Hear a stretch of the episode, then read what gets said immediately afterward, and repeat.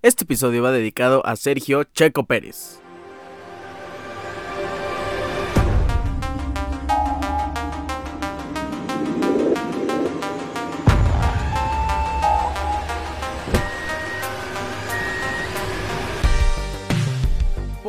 supuesto que le íbamos a dedicar el episodio de hoy al grandísimo Sergio Don Checo Pérez. La gran actuación que tuvo el día de ayer en el GP de Singapur fue simplemente incomparable. Estuvo increíble lo de Checo Pérez. Claramente los circuitos callejeros son la especialidad en este año para nuestro mexicano y estamos sumamente orgullosos de lo que hizo el día de ayer Checo, lo que está haciendo con Red Bull y lo que va a ser la gran leyenda que va a ser en la Fórmula 1. Obviamente es el mexicano más grande en la historia de la Fórmula 1, sin duda alguna. Grandísimo Checo Pérez. ¿Cómo están? Hoy es lunes 3 de septiembre, episodio número 137 de Deportes Ricardo Cerón Podcast. Yo les doy la bienvenida. Este es un programa bastante amplio. Principalmente nos centramos en el fútbol soccer. Tenemos que hablar de las ligas, las cinco ligas, la jornada en turno, mexicanos en Europa, la UEFA Champions League, porque tenemos la previa de la jornada número 3 y la Liga MX, que se va a poner muy emocionante. Ya terminó la fase regular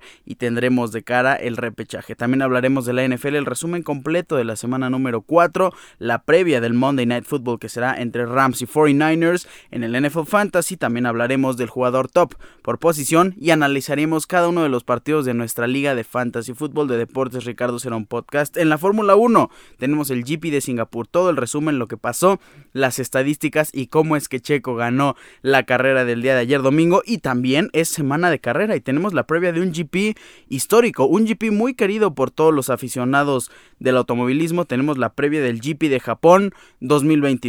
Comenzamos.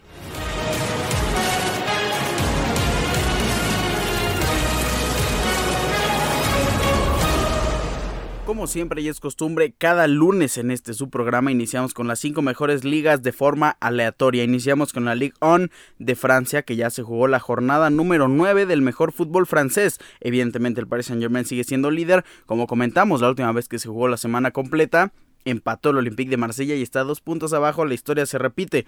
En esta ocasión Marsella gana 3 por 0 en contra de Angers. Rennes gana 3 por 1 en contra de Racing de Estrasburgo. PSG gana con un agónico vamos a llamarlo así, 2 por 1 al Niza, gol de eh, Lionel Messi al minuto 29, después la Bordé, empate el partido al minuto 47, Kylian Mbappé es el encargado de dar el gol para que el Paris Saint Germain termine ganando este fin de semana, gol al minuto 83 de la joya francesa, PSG gana 2 por 1 el pasado sábado, Lorient vence 2 por 1 a Los Lille.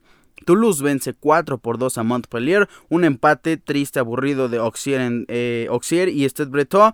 Troyes también empate en contra de Reims, Clermont sorpresa, sí, eh, alegría bastante, vence 3 por 1 a la Ajaccio, Mónaco 4 por 1 a Nantes, muy buen partido de Mónaco, triplete de Ben Yedder al minuto 6, 28 y 62, y ese, ese gol al minuto 6 no fue el que abrió el marcador, fue en bolo al minuto 2, Cayo Enrique al minuto 79, gol en contra, fue el único gol que marca Nantes este fin de semana, y Lens en un gran partido vence 1 por 0 al Olympique de Lyon. Vamos a hablar un poco de la tabla general. Paris Saint Germain, como ya dijimos, tras 9 jornadas es líder absoluto con 25 puntos. Tiene 28 goles a favor, 5 goles en contra, una diferencia de más 23. Sus últimos 5 partidos son victorias totales. Olympique de Marsella, que empató hace 4 partidos, pues es ese puntito que lo mantiene alejado, tiene 23 puntos, está en segundo lugar. Lorient en tercer lugar con 22 puntos. Después sigue Lens, que venció al Olympique de Lyon tiene 21 puntos, en quinto lugar está Mónaco y quienes cierran el top 10, Rennes con 15 puntos, Lyon 13, al igual que Los Lille y Clermont y el cierra este top 10 es Montpellier que tiene 12 puntos hasta el momento y tras 9 jornadas en el máximo nivel de Francia. Ahora hablemos de la Premier League.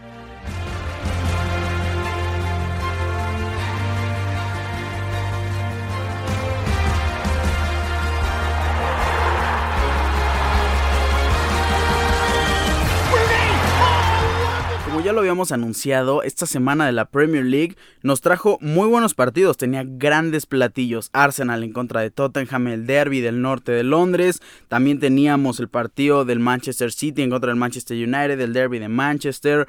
Grandes partidos. Abrimos con el partido que inició la jornada, el derby del norte de Londres, Arsenal en contra del Tottenham Hotspur. El marcador terminó 3 por 1 a favor del Arsenal, que estuvieron sumamente contentos y todos los vimos celebrando en sus redes sociales.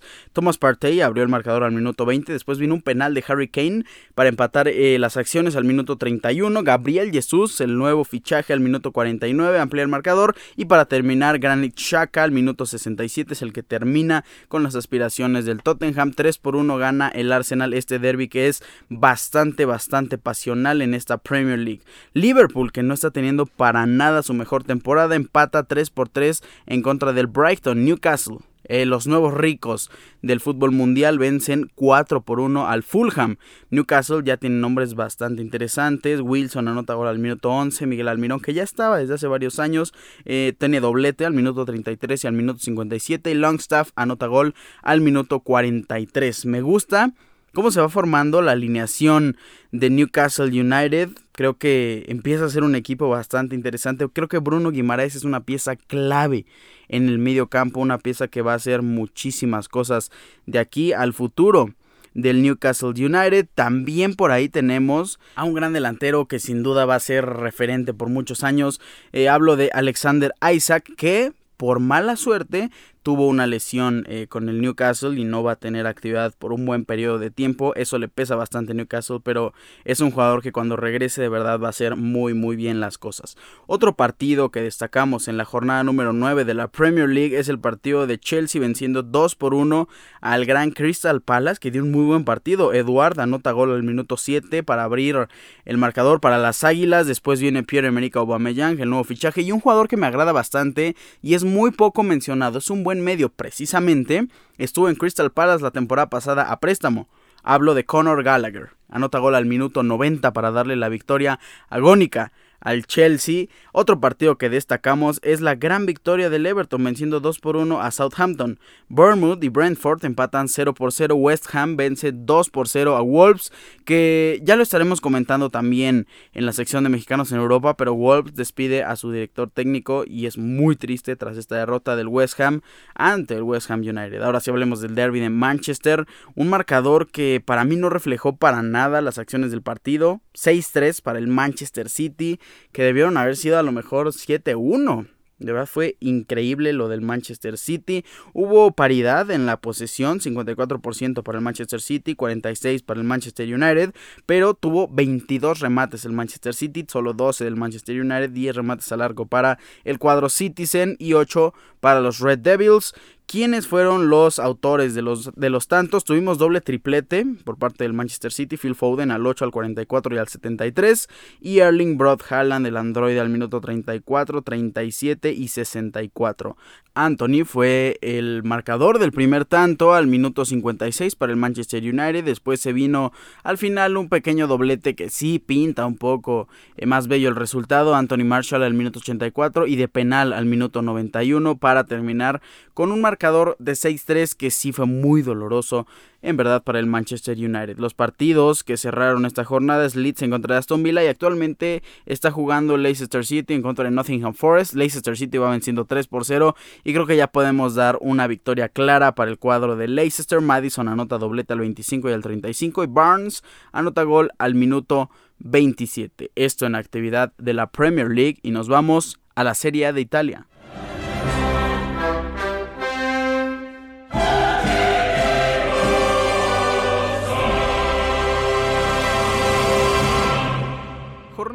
Número 8 en el fútbol italiano, en el Calcio. Abrió la jornada el Napoli del Chucky Lozano venciendo 3 por 1 al Torino. Desafortunadamente los goles no fueron de Irving el Chucky Lozano, Sambo Anguisa al minuto 6 y al minuto 12. Después vino un gol de Cabrastakelia al minuto 37 y Antonio Sanabria al minuto 44 fue el que anota el descuento para el Torino. Roma vence 2 por 1 al Inter. Goles de Paulo Dybala y Smalling al minuto 75. Eh, Federico Di Marco al minuto 30 fue el autor del gol del Inter. Milan, el actual campeón, vence 3 por 1 al Empoli. Gol de André Revich al minuto 79. Baló al minuto 90 más 3 y Rafa Leao al minuto 90 más 6. Pero escuchen esto. André Revich anotó al 79. Después vino Bahrami al minuto 92 para empatar con el Empoli. Un minuto después fue el gol de Baló al 93 y después pues tres minutos después terminaron las aspiraciones del Empoli con el gol de Rafa Leao al minuto 96. Muy buen partido en los últimos minutos. Lazio vence 4 por 0 al Spezia, un marcador bastante abultado, goles de Sakangi al minuto 12, después Romagnolo al minuto 24 y un jugador que para mí ya debería de estar en un club top de Europa. Eh, Milinkovic Savic al minuto 61 y al minuto 90 más 1 anota ese doblete para terminar con las aspiraciones de Spezia. Sassuolo vence 5 por 0 al Salernitana, Lecce empata 1 por 1 en contra de Cremoense, Monza vence 3 por 0 a la Sampdoria, Atalanta vence 1 por 0 a la Fiorentina, Juventus regresa a la senda del triunfo venciendo 3 por 0 al Bolonia, gol de Filip Kostic al minuto 24, Dusan Blajovic al minuto 59 y la gran sorpresa que estoy viendo eh, tener mucha actividad, Arkadius Milik que anota gol al minuto 62. También, al igual que la Premier League, se está jugando un partido, va, eh, van 83 minutos de un buen encuentro encuentro entre Gelas Verona y Udinese que están empatando uno por uno. Nos vamos a las posiciones. Napoli es actual líder con 20 puntos. Atalanta también tiene 20 puntos, está empatado en primer lugar. La Lazio está en tercer lugar con 17. Hasta el momento si queda así el resultado Udinese sería el cuarto lugar con 17 puntos, al igual que Milan que está en quinto. La Roma está en sexto con 16. Juventus tiene 13 puntos. Sassuolo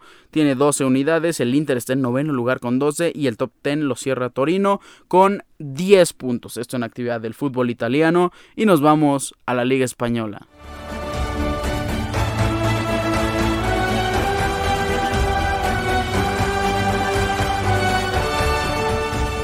Jornada número 7 de la Liga Santander. Quien abrió la jornada del día viernes tuvimos un solo encuentro. Athletic Club de Bilbao en contra del UD de Almería, que pierde 4 por 0 gol de Iñaki Williams al minuto 10, Sunset al minuto 17, Nico Williams, el hermano menor de Iñaki, anota gol al minuto 62 y termina las acciones Mikel Vesga de penal al minuto 84. Lamentable resultado para el Almería. Siguiente partido es el que enfrentó Cádiz en contra de Villarreal con un empate 0 por 0. Valladolid vence 3 por 2 al Getafe un buen encuentro, Sevilla en contra del Atlético de Madrid, pues se lo lleva el cuadro colchonero, Marcos Llorente, un jugador que me agrada bastante, anota gol al minuto 29, abre el marcador y las acciones las termina Álvaro Morata al minuto 57 para terminar este encuentro con un marcador 2 a 0 a favor del Atlético de Madrid. El Barcelona vence por la mínima al Mallorca, gol de quién? Claro que se lo imaginan. Gol de Robert Lewandowski una vez más. El killer polaco está haciendo exactamente lo mismo que hacía en el Bayern de Múnich. Me preocupa, sí, me preocupa un poco. Estamos a eh, prácticamente 14 días del clásico, del derby eh, que paraliza el planeta. Real Madrid en contra de Barcelona. Y sí, Robert Lewandowski está jugando bastante, bastante bien.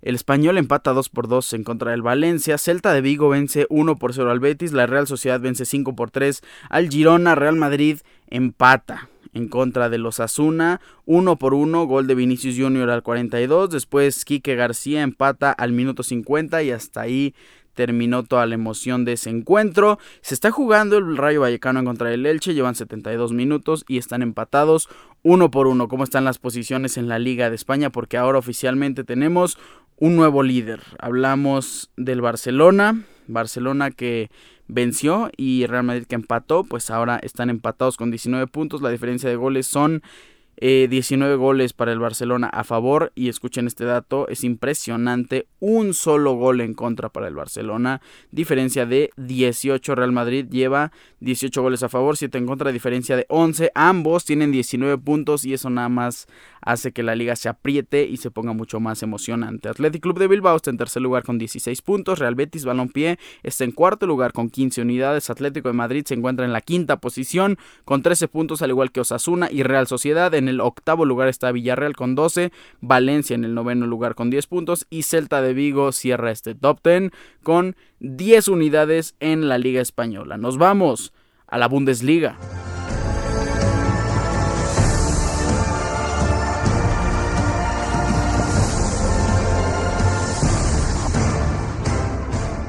Mejor organización del planeta. La Bundesliga ya tuvo actividad de jornada número 8, actividad completa.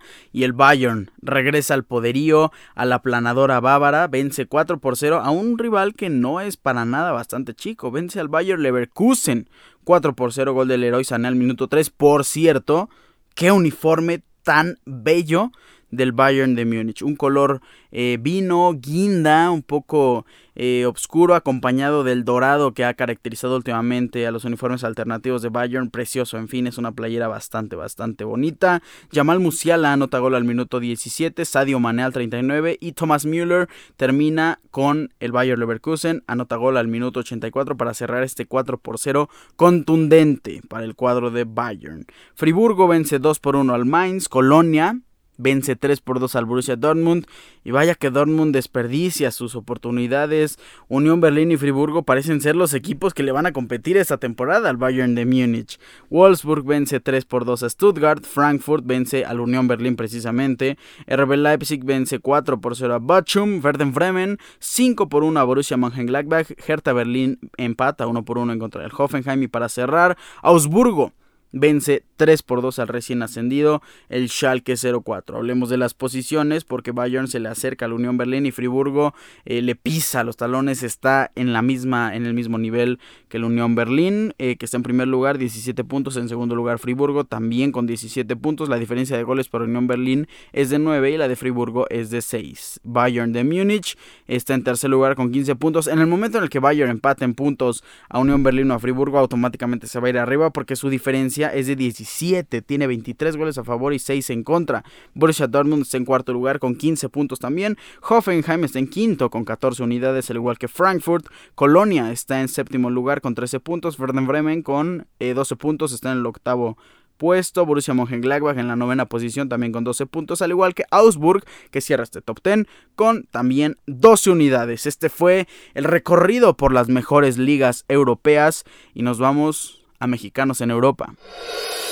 La actividad de nuestros paisanos, la actividad de los jugadores que nos representan en el viejo continente, aquí te damos todo acerca de los mexicanos en Europa, los mejores, los más destacados. Iniciamos con Raúl Jiménez, con Wolves, que sigue sin poder jugar y eso ya empieza a generar un poco de preocupación de cara a la Copa del Mundo de Qatar 2022, porque Raúl Jiménez claramente no va a llegar en un nivel óptimo y sí podríamos tener a lo mejor una grandísima sorpresa y podríamos no ver a Raúl Jiménez en el Mundial.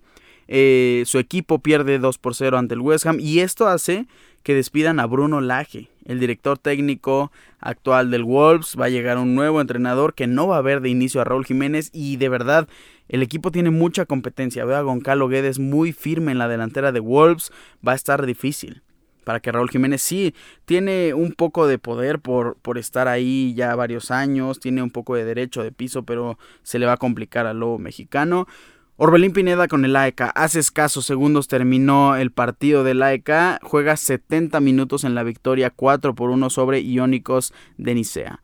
Edson Álvarez con el Ajax entra al minuto 63 en el empate 1 por 1 en contra de Goa Head Eagles y por su parte Jorge Sánchez no fue convocado, sigue lesionado y pues como ya mencionamos el Ajax empata. Resultados muy sorpresivos para los grandes de, Holanda, de Países Bajos. Eh, Santiago Jiménez con el Feyenoord, nuestro bebote entra al minuto 62 en el empate 1 por 1 en contra del NS. Hay una polémica en la última jugada. Eh, si ustedes la vieron, estarán de acuerdo conmigo en que es un gol legítimo. Cuando despeja el portero, no puedes interrumpir eh, la trayectoria de su pie, la trayectoria del balón inicialmente cuando en teoría lo tiene en su poder. Santi Jiménez rondaba el área, estaba fuera del área, no interrumpió en ningún momento.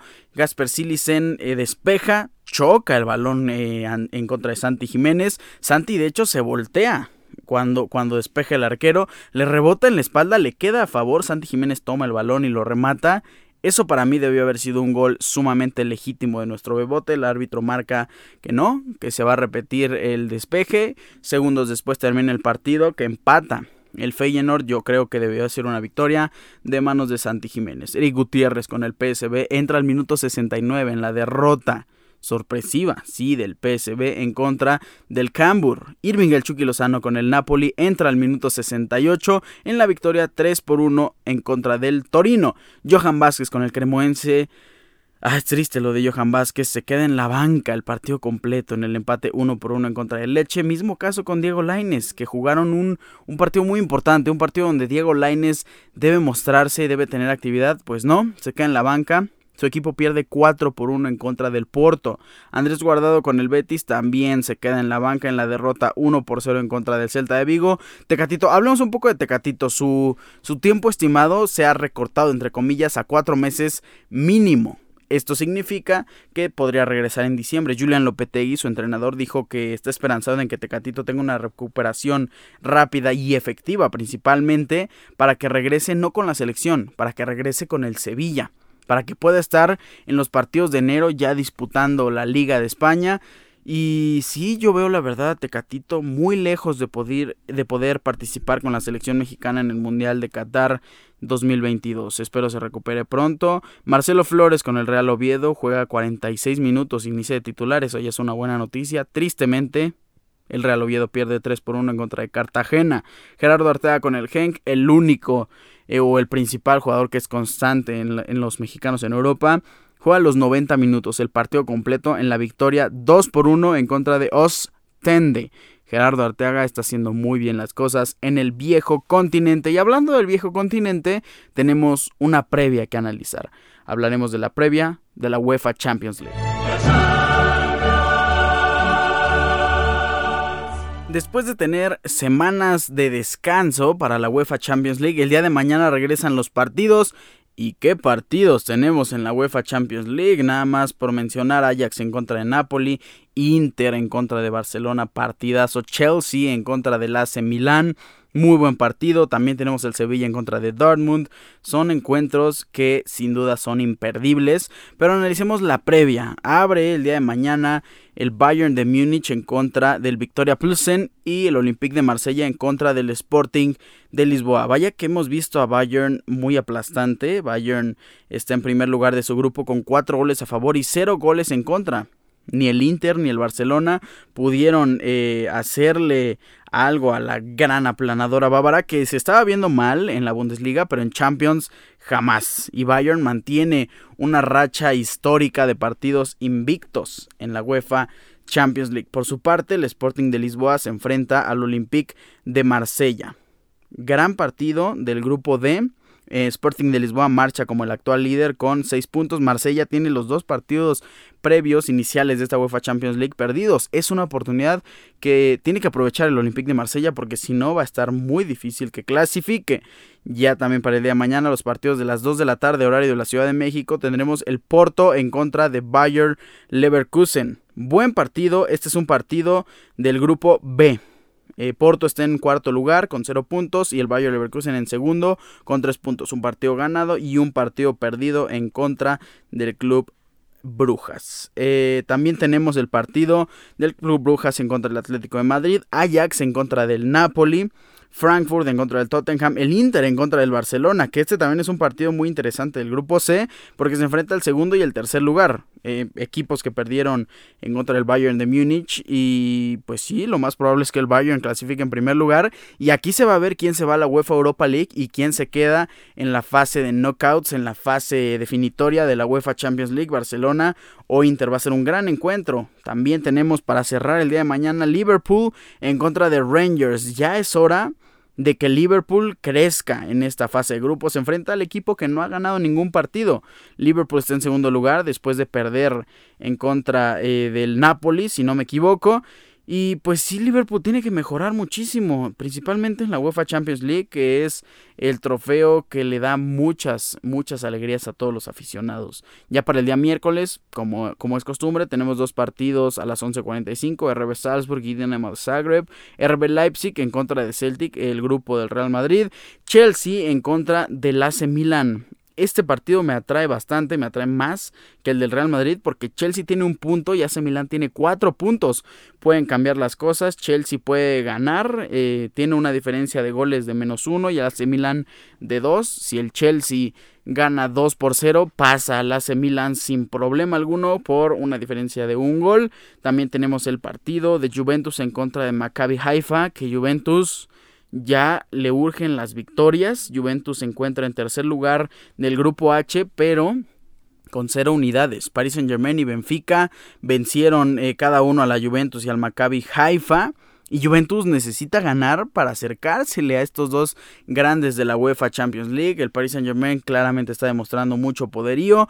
Claramente está demostrando que tiene uno de los ataques más increíbles de este torneo. Tiene cinco goles a favor en dos encuentros. Y la Juventus es momento de que crezca. Real Madrid enfrenta al Shakhtar el día miércoles a las 2 de la tarde. Sevilla en contra de Dortmund, muy buen partido. Benfica precisamente en contra del Paris Saint Germain. Y cierra la jornada Manchester City en contra de Covenham. Partido del grupo G. Manchester City tiene 6 puntos y el Covenham tiene 1, al igual que el Sevilla que está en último lugar. Y Borussia Dortmund está en segundo lugar con 3 puntos. Va a ser una jornada bastante, bastante interesante. Después, eh, el 11 de noviembre, tenemos la jornada número 4 de la UEFA Champions League. Mientras tanto, disfruten bastante del mejor fútbol del planeta, del mejor fútbol en todo, en todo el globo, la UEFA Champions League. Nos vamos a la Liga MX.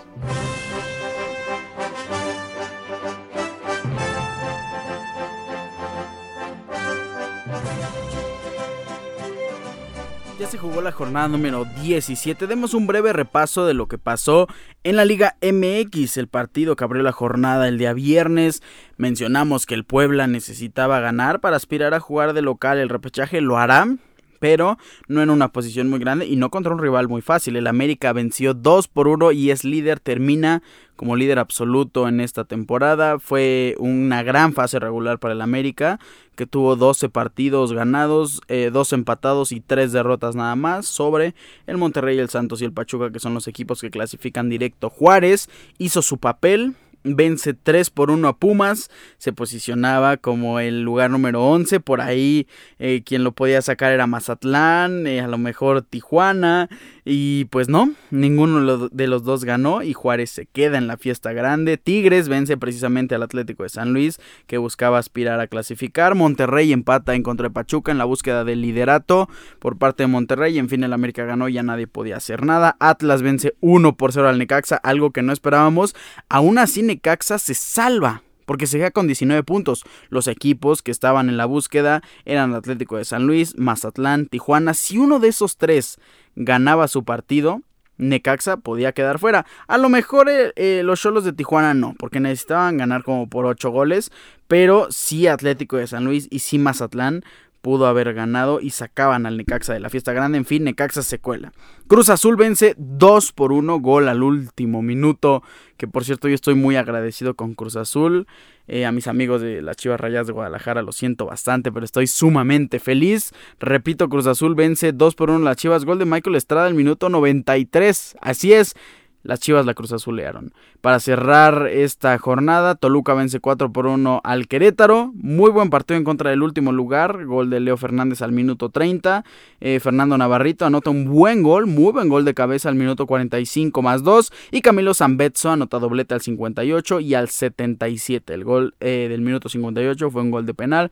Ariel Nahuelpan anota gol al minuto 63 para los Gallos Blancos del Querétaro. Mazatlán, que buscaba clasificar a la fiesta grande al repechaje, necesitaba vencer a un Santos que se vio muy poderoso. Santos vence 3 por 0 al cuadro mazatleco y para terminar la jornada del día de ayer, León empata 2 por 2 en contra de Tijuana.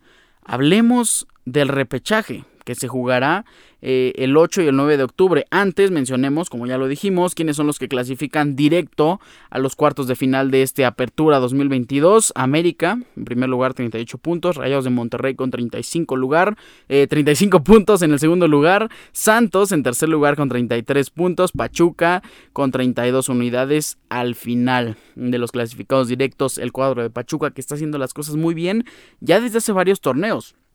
Eh, Tigres ya se va al repechaje en quinto lugar con 30 puntos, al igual que Toluca, Cruz Azul y Puebla, que reciben en el repechaje. Chivas, León, Juárez y Necaxa son los equipos que visitan. Chivas se quedó eh, pues por diferencia de goles, porque de goles a favor, porque tuvieron dos, eh, diferencia de dos, pero los goles a favor del Puebla fueron 25, a comparación de 19 del cuadro de las Chivas Rayadas que al minuto 92 los mandamos a visitar en el repechaje. Eh, vamos a repetir un poco el orden y principalmente los encuentros. En quinto lugar se queda Tigres que enfrenta al lugar número 12, Necaxa. Este partido se llevará a cabo este sábado, sábado 8 de octubre.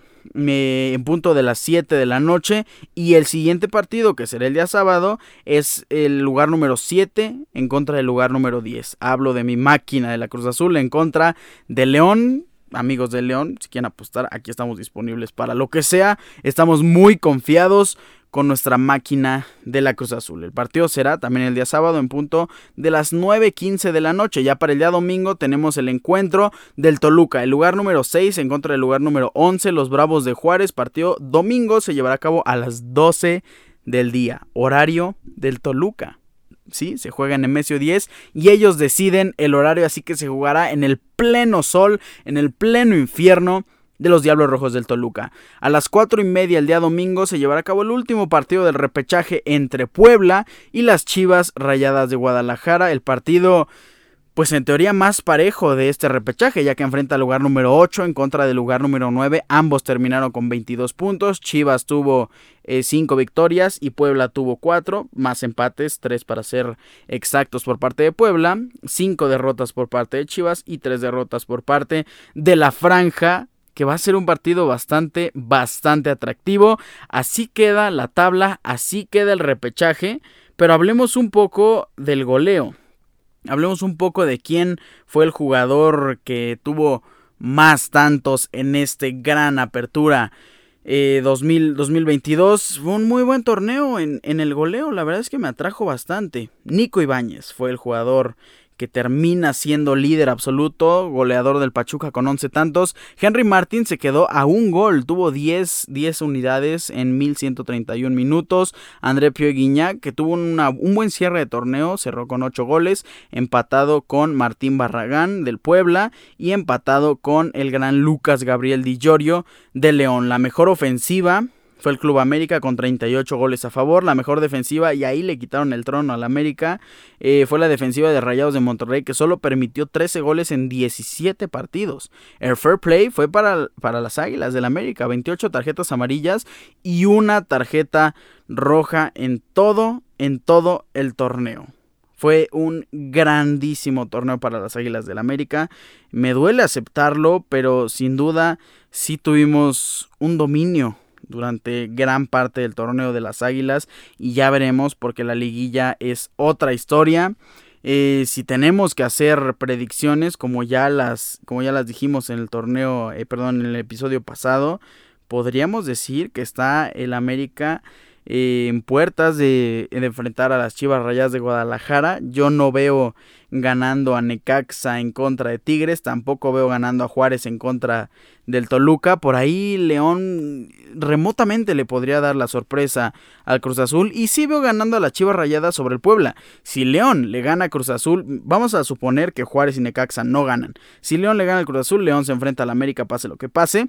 Pero si Cruz Azul le gana a León, las Chivas Rayadas se enfrentarían en contra de las Águilas del América y sería un increíble encuentro. Por mi parte, eh, siendo aficionado de Cruz Azul, me encantaría que, que, ganara Necaxa, que ganara Juárez y que ganara eh, Chivas o Puebla. El, el, de Chivas y Puebla es irrelevante para que no nos enfrentemos principalmente de inicio al América o a los Rayados de Monterrey, que son rivales sumamente duros y sumamente complicados. Ya estaremos comentando, tendremos una previa también el día viernes, por ahí comentaremos qué es lo que podría pasar, si hay algún, alguna noticia eh, más interesante de cara a la fiesta grande de la Liga MX. Con esto cerramos el fútbol mexicano y nos vamos a la NFL.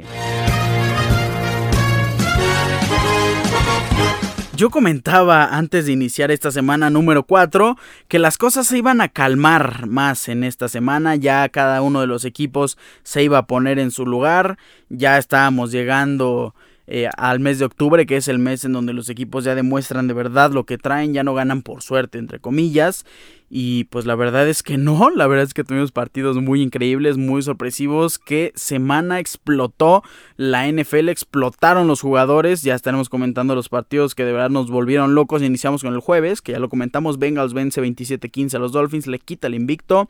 Y nos vamos al partido directo desde el Tottenham Hotspur Stadium, directo desde Londres. Los vikingos, mis Minnesota Vikings, vencen 28 a 25 a los Santos de Nueva Orleans. Sí, fue un partido bastante, bastante eh, intenso. Fue un partido que me generó un poco de incertidumbre en algún punto del encuentro porque los Santos empezaron a ver bastante bien de la mano de Andy Dalton, que tuvo 236 yardas y un pase de anotación que fue precisamente para Chris Olave, el novato que está teniendo un gran inicio de temporada, cuatro recepciones.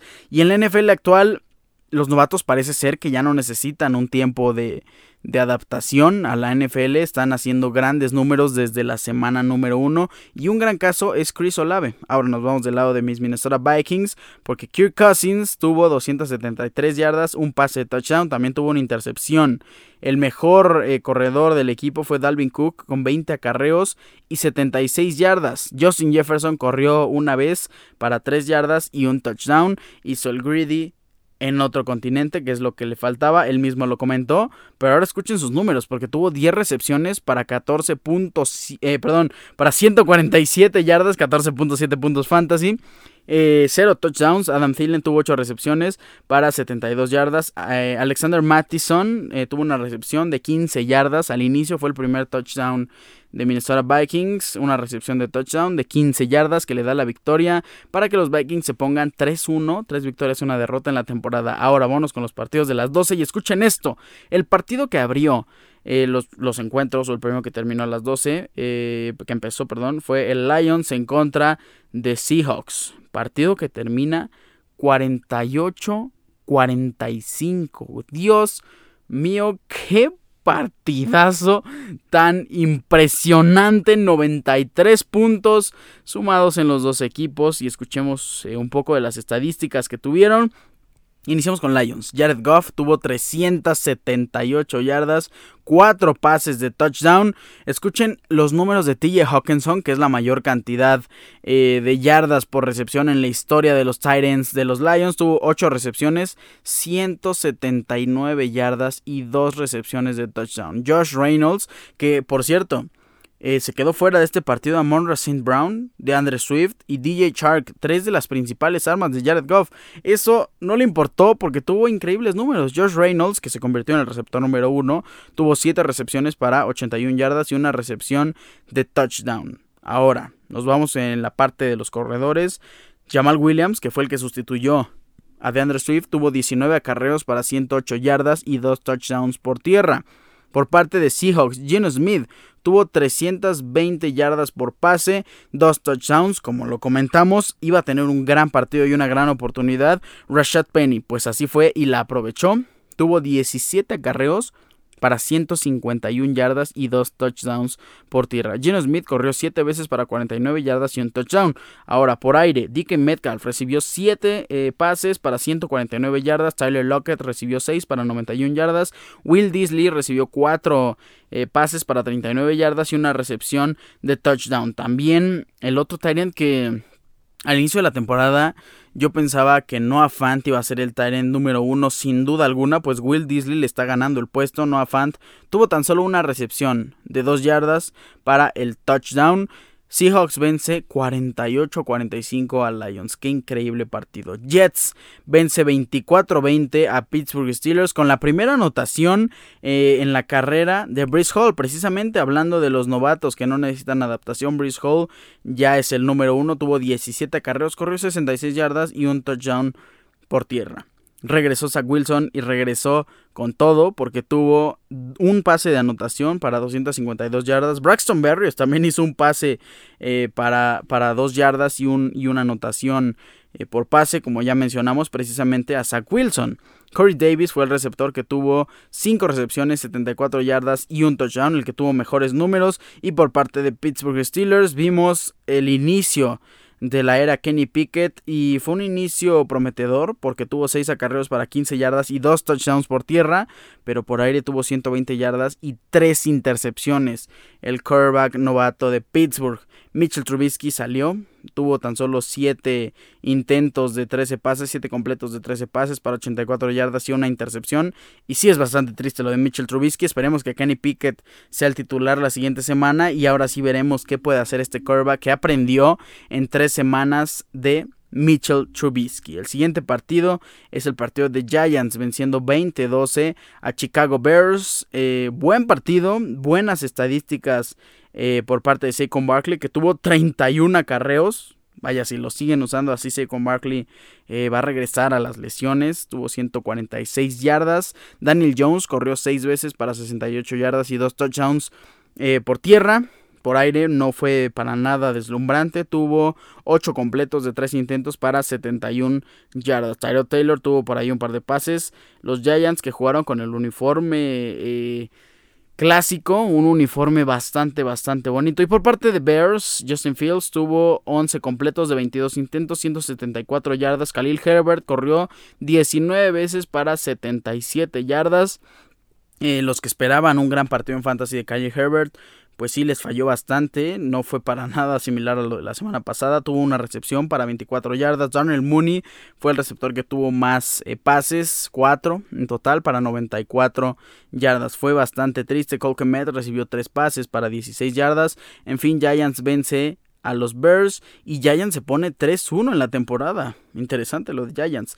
Titans vence 24 a 17 a los Colts, un partido donde creí que Colts iba a retomar el gran nivel que se vio al final en contra de Kansas City Chiefs. No pasó eso. Jonathan Taylor, que se lastimó, por cierto, al parecer no es grave, pero ahí con el tobillo de Jonathan Taylor, tuvo 20 carreos para 42 yardas. Moali Cox, 6 recepciones para 85 yardas y 2 recepciones de touchdown, las dos únicas de Matt Ryan. Y nos vamos del lado de Titans, donde Derrick Henry tuvo un gran partido. 22 acarreos, 114 yardas y un touchdown por tierra. Ryan Tannehill tuvo 137 yardas por pase y dos touchdowns. Touchdowns que fueron para Okonkwo y para Robert Woods, que tuvo 4 recepciones y 30 yardas. 24-17 fue el marcador que le da la victoria a los Titans. Chargers vence 34-24 a los Texans. Buen partido de Justin Herbert, regresó el Herbert de gran nivel para dar dos pases de anotación para 340 yardas, pero quien se lleva todos los aplausos es Austin Eckler, que tuvo 13 acarreos para 60 yardas y 2 touchdowns, y también tuvo 6 recepciones para 49 yardas y un touchdown eh, por pase. Eh, Mike Williams, que no jugó por cierto Keenan Allen, tuvo 7 recepciones para 120 yardas, no tuvo anotaciones, los que sí tuvieron fueron Gerald Everett, que pues fue un, muy buen partido de Gerald Everett, el Tyrant, que ya es una realidad en los Chargers. Por parte de Texans, Davis Mills tuvo 246 yardas y 2 touchdowns, también tuvo 2 intercepciones. Eh, Brandon Cooks recibió 7 eh, pases para 57 yardas y un touchdown. Nico Collins, 3 recepciones para 82 yardas. Rex Barhead recibió 5 pases para 39 yardas y un touchdown. 34-24 es el marcador que vence a Chargers en contra Texans. Un partido que me sorprendió bastante y más por el resultado.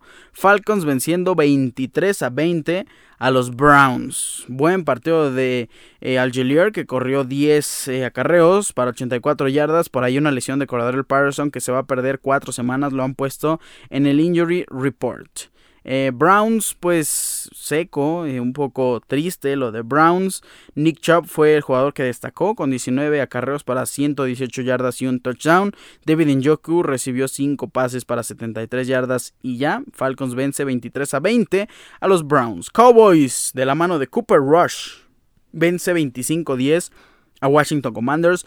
Qué bonito uniforme el de Washington Commanders. Cooper Rush tuvo 15 completos de 27 intentos, 223 yardas y 2 pases de touchdown.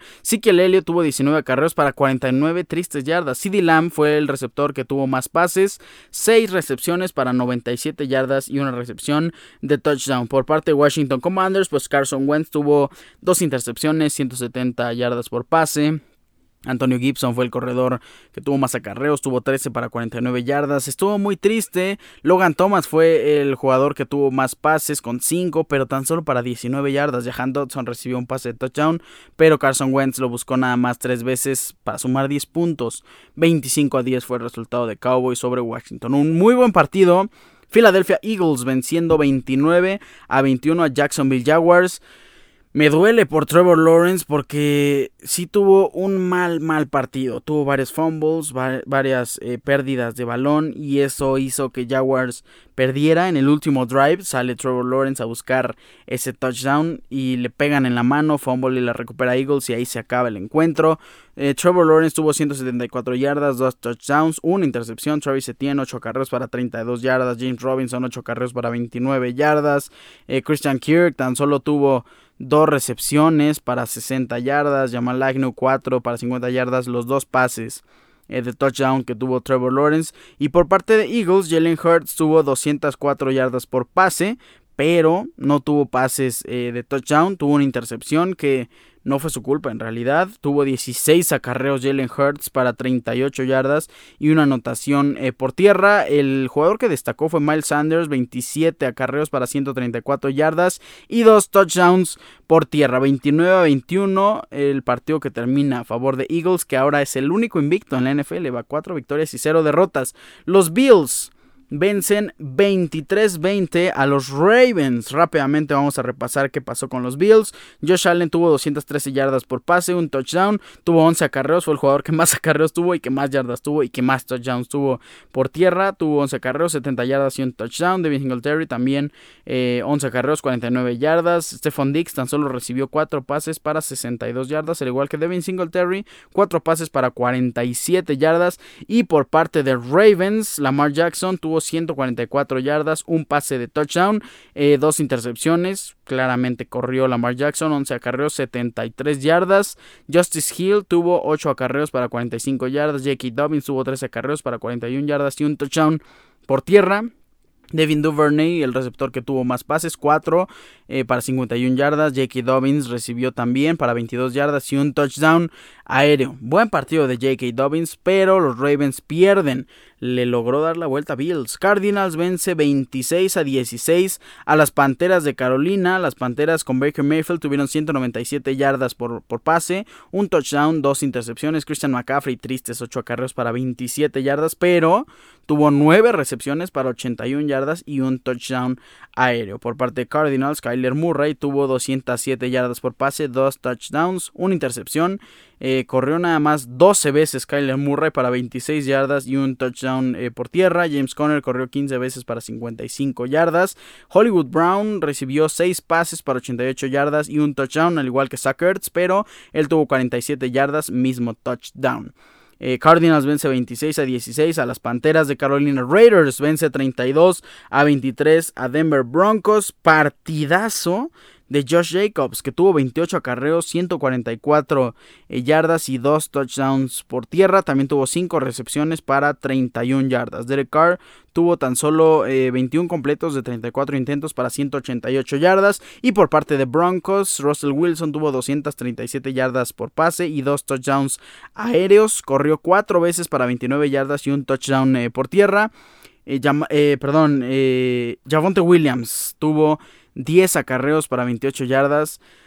Javonte Williams ha tenido una lesión gravísima, la gran lesión de la rodilla, ligamento cruzado, y se pierde toda, toda la temporada triste, tristemente para, para eh, Williams. Mike Boone y Melvin Gordon III son los jugadores que tratarán de sustituir a este gran, gran corredor, el número 33 de Broncos.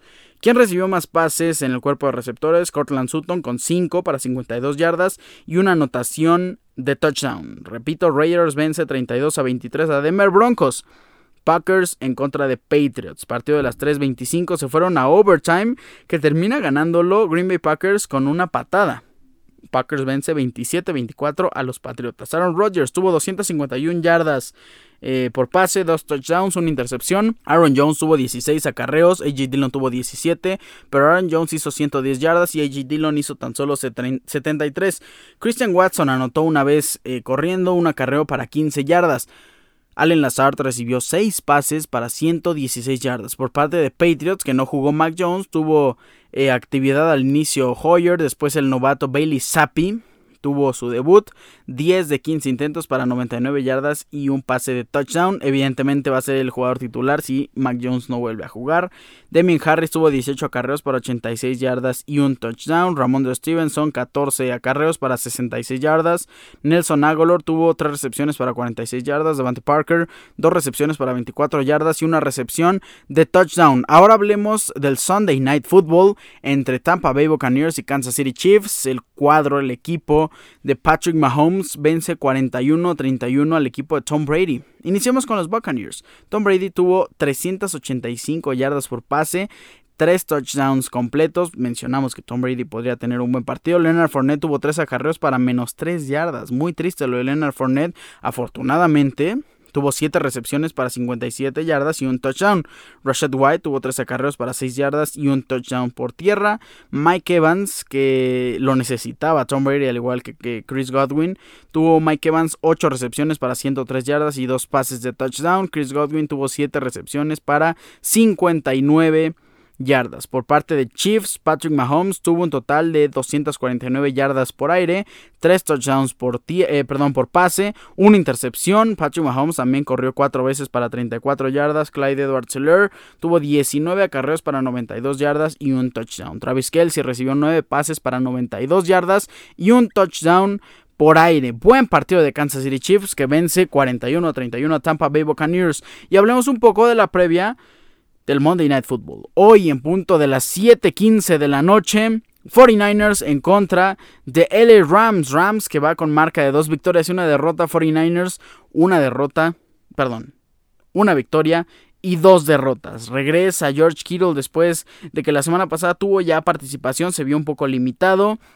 Veremos qué puede hacer Jimmy Garoppolo. Su corredor va a ser Jeff Wilson. Una vez Davis Price no va a jugar en este encuentro por parte de, los Rams, pues vamos a ver un desafío bastante interesante para Matthew Stafford, para Cooper Cup, que también busca hacer grandes números y darles más victoria a sus Rams. Eh, con esto cerramos la NFL y nos vamos al Fantasy Football.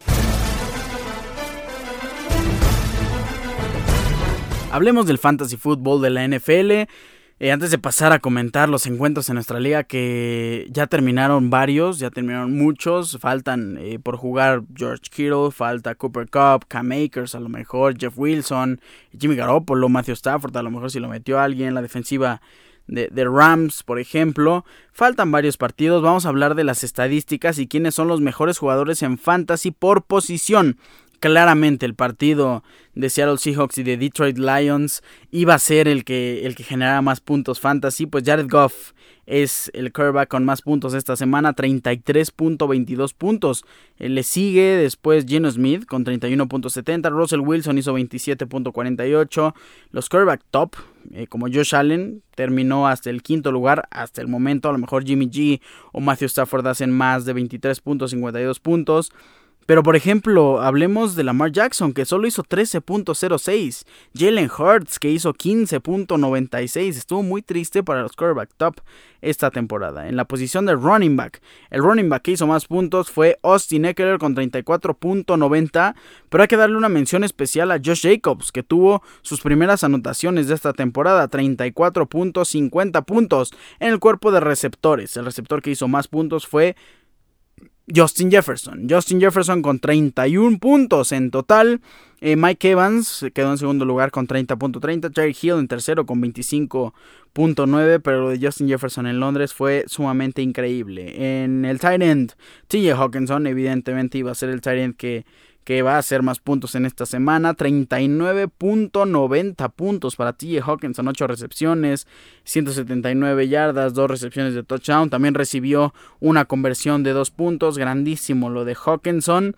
Eh, rápidamente el mejor kicker de la semana fue Greg Joseph de mis Minnesota Vikings y la mejor defensiva Ojo, hasta el momento es la de los Giants, haciendo un total de 16 puntos fantasy. Si tienes a la defensiva de Giants, de, verdad, yo creo que te dio bastantes, bastantes alegrías. En nuestra liga de fantasy, eh, la defensiva de Giants es un agente libre, es un waiver ahorita. Nadie la metió. Sí metieron a la segunda, a la defensiva de, eh, de Eagles para colar los team, que pues claramente es aficionado de Eagles, metió a la defensiva de su equipo y le resultó bastante favorable. Precisamente vamos a hablar de los encuentros en nuestra liga de fantasy football.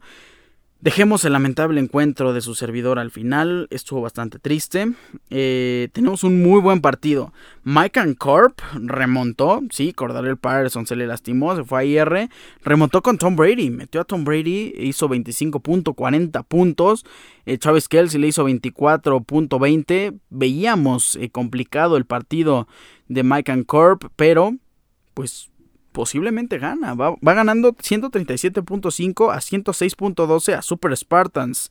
A Super Spartans le hace falta, pues nada más y nada menos que Cooper Cup.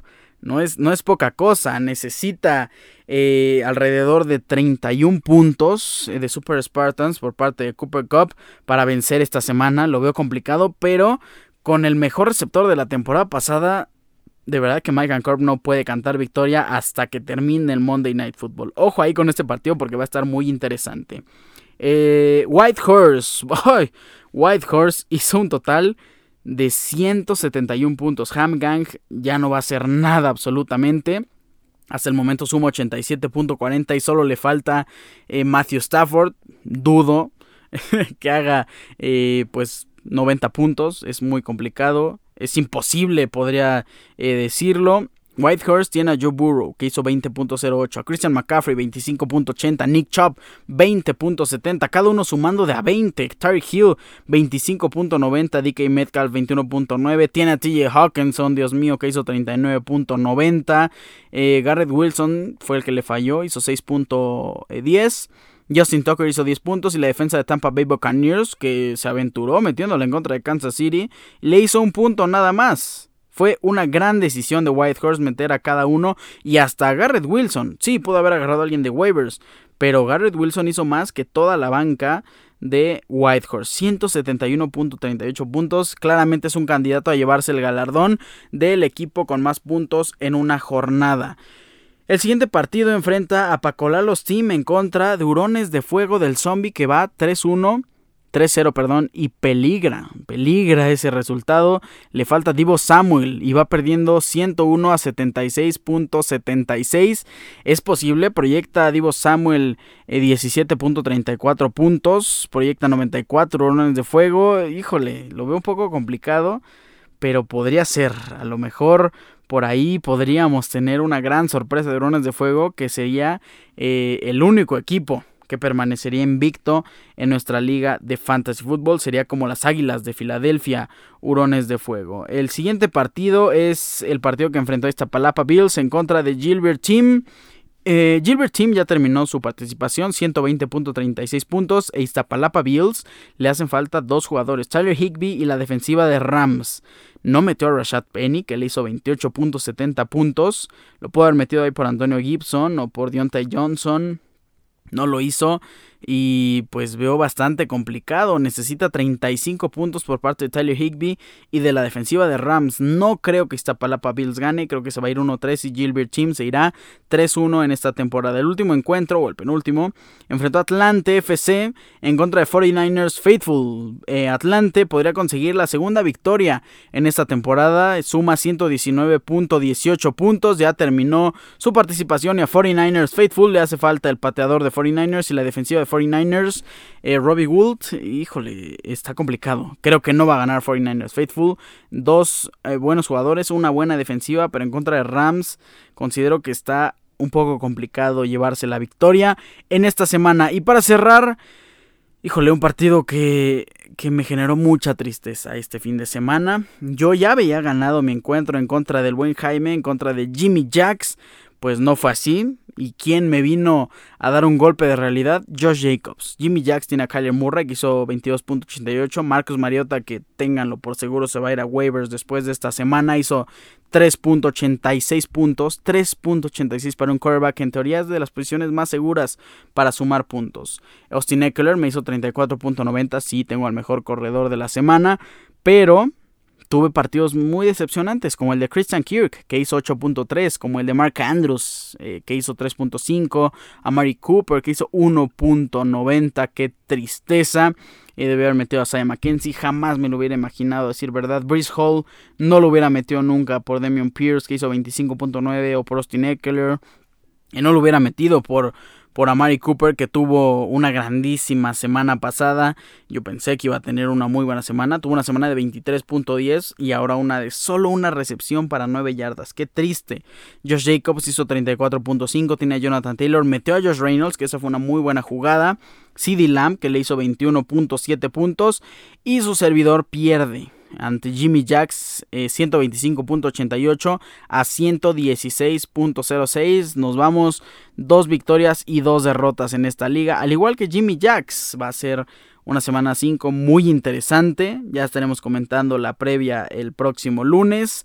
eh, y también pues prepárense para los partidos de, este lunes, de este Monday Night Football. Como ya comentamos, tenemos que observar a Cooper Cup con Super Spartans. Por ahí también eh, tenemos que ver a Aurones de Fuego, tenemos que ver a Divo Samuel. Y creo que esos son los partidos que destacamos en este Monday Night Football. Los demás están prácticamente terminados y ya vamos avanzando en nuestra liga de fantasy que se pone muy emocionante y cada vez va tomando más forma. Vamos viendo qué equipos son los poderosos para esta temporada. Con esto terminamos la sección de Fantasy Football y nos vamos a la Fórmula 1.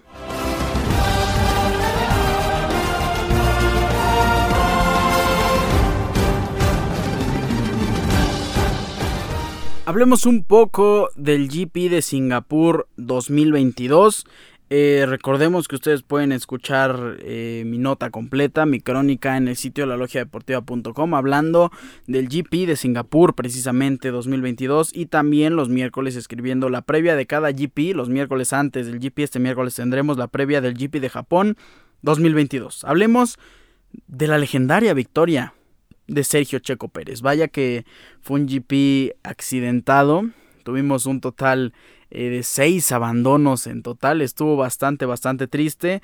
Pero ¿qué pasó? El fin de semana inició con resultados positivos para Ferrari y para Mercedes en las prácticas 1 y 2. No fue el caso del piloto cumpleañero Max Verstappen el día eh, viernes, que en ninguna eh, sesión pudo obtener el primer lugar. La clasificación fue para el poleman de esta temporada por defecto, Charles Leclerc. Pero ya en domingo, a partir de la curva número uno, de la salida número de la curva número uno, tuvimos un dominio total, tuvimos una completa demostración de cómo conducir una maestría increíble por parte de Checo Pérez, que desde la vuelta número uno hasta la última vuelta del GP de Singapur, hasta la vuelta 61 o hasta que acabó por tiempo, hasta la vuelta final, Checo Pérez fue un completo animal y ganó, ganó la carrera. Eh, ¿Qué pasó en la vuelta número 7? Tras perder cuatro lugares, por cierto, Max en la largada ya había remontado hasta el noveno puesto, pero tuvimos el primer abandono de la carrera. Fue Wang Yusu, el piloto de Alfa Romeo, que impactó con el Williams de Latifi, que por cierto un par de vueltas también abandona en el box. Eh, también tuvimos a Fernando Alonso que sale de la pista. Eh, también tuvimos el abandono de Alex Albon, por cierto tuvo Virtual Safety Car. Albon que dejó ahí eh, el alerón delantero, tuvieron que removerlo. Después Esteban Ocon, que ambos Alpine abandonan por problemas con el motor. El safety car se mantiene Checo como líder. Ya todos empiezan a montar slicks. Eh, Lewis Hamilton, que se encontraba en el cuarto lugar en la vuelta número 33, se impacta con el muro. Y aquí generó algo bastante interesante. Porque no generó peligro mayúsculo en su monoplaza, pero al momento de incorporarse en la pista, lo hace entre Norris y Max Verstappen, que tenían una batalla bastante, bastante poderosa por ese eh, quinto lugar. Eh, después ya tuvimos historias completamente diferentes. En la vuelta 36 fue el cambio eh, de neumáticos. Todos consideraron que ya la pista estaba lo suficientemente seca para montar los neumáticos slicks o los neumáticos lisos. La mayoría fue con neumáticos medios, a excepción de Valtteri Bottas, que tuvo neumáticos eh, suaves. Inmediatamente que iniciaron las vueltas, Yuki Tsunoda fue el sexto y último piloto en abandonar la carrera. Eh, la carrera, evidentemente, después de que se pospuso por la lluvia intensa, ya no pudo terminar por el número de vueltas. Serían unos 35 minutos eh, más una vuelta los que recorrerían los pilotos que Pérez, por cierto, seguía liderando, pero Charles Leclerc se le empezaba a acercar, empezaba a amenazarlo mucho. Max Verstappen eh, bajó hasta el lugar 14 después de entrar a boxes y montar neumáticos suaves. Faltando 27 minutos, la FIA decidió habilitar el DRS y esto solo significaba peligro para las aspiraciones de Checo Pérez. Lando Norris amenazaba el podio compitiendo con Carlos Sainz. Faltaban 10 minutos y el equipo avisa a Checo Pérez que se encuentra bajo investigación por una posible infracción durante el safety car. Leclerc se encuentra 2 segundos y medios y el potencial castigo puede ser de 5 segundos. Así que Checo Pérez eh, monta esa eh, gran habilidad y ese espíritu que tiene acelera y empieza a generar segundos sobre, sobre, Charles Leclerc. La parte final de la carrera, a falta de dos minutos, Checo Pérez estaba a punto de evadir el posible castigo. Le sacaba 4.6 segundos de ventaja a Charles Leclerc. Leclerc adelantó a Hamilton, eh, faltando un minuto para la última vuelta, y el piloto de Red Bull ahora se encontraba en octavo lugar. Perdón, era Max Verstappen. En la última vuelta, 7 segundos era la diferencia de Checo Pérez sobre Charles Leclerc. Las últimas curvas del circuito fueron de puro goce y teníamos una victoria inminente para el mexicano. Por ahí teníamos eh, quejas de, Ferrari que buscaba a lo mejor una doble penalización para Checo Pérez. Al final no pasó. Eh, Checo Pérez ganó se concreta una vez más en un circuito callejero la victoria de nuestro checo que nos demostró, como ya dijimos, una maestría en conducción, emoción total en todo México, en toda Latinoamérica, impresionante la carrera de Checo Pérez que termina por delante de los Ferrari sumando 25 puntos. La vuelta rápida fue para George Russell que no suma ese punto extra porque no pudo terminar mínimo en el décimo puesto. La culminación del título no terminó en Singapur y viajamos al siguiente GP, al GP de Japón 2022, para ver si ahí Max Verstappen logra coronarse campeón de la Fórmula 1. Hablando del GP de Japón 2022, tenemos previa.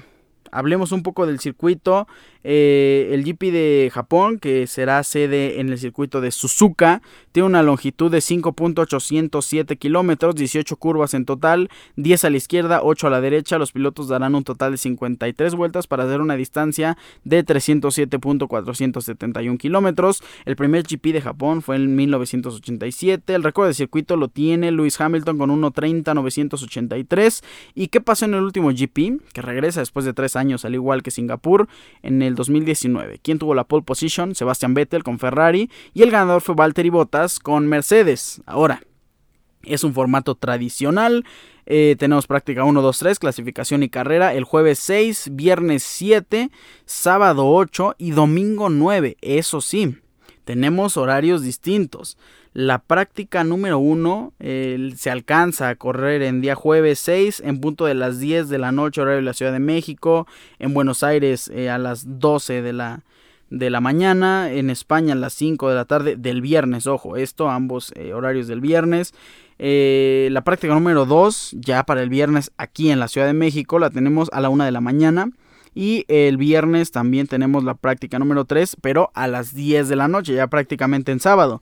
La clasificación precisamente es el sábado 8 de octubre en punto de la 1 de la mañana y la carrera será el domingo 9 a las 12, a la medianoche. Es un horario distinto, sí, pero se le da un atractivo bastante, bastante a el GP de Japón aquí en la Ciudad de México. Con esto también terminamos el episodio número 137. Yo les agradezco su amable sintonía. No me voy sin antes recordarles mis redes sociales.